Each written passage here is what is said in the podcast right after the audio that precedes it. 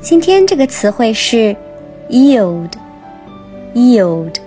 这个词它有两种词性，动词的时候是生产、出产。如果把它和 to 搭配的话，变成 yield to，就是屈服、服从的意思。它的名词形态也非常常见，表示的是产量、产出。